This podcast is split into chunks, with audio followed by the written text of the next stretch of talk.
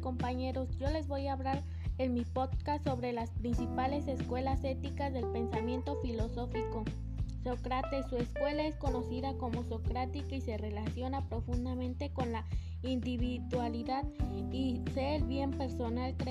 creía que era posible obtener la excelencia mediante la elocuencia, el diálogo y la reflexión. Aristóteles, la escuela aristotélica consideraba que todo aquello que fuera beneficioso para el hombre debía ser clasificado como bueno y que todo lo que trajera desventajas era malo.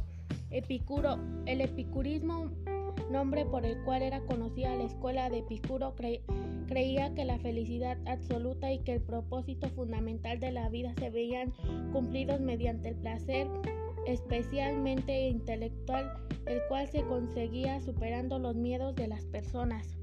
Cat, la escuela Cantania consideraba que no siempre la felicidad era positiva y ya que podía nublar el vicio y producir arrogancia. Este es mi podcast, espero y les haya gustado. Y recuerda, tú eliges tus creencias, pero de todo aquello te recomiendo un en especial, cree ti.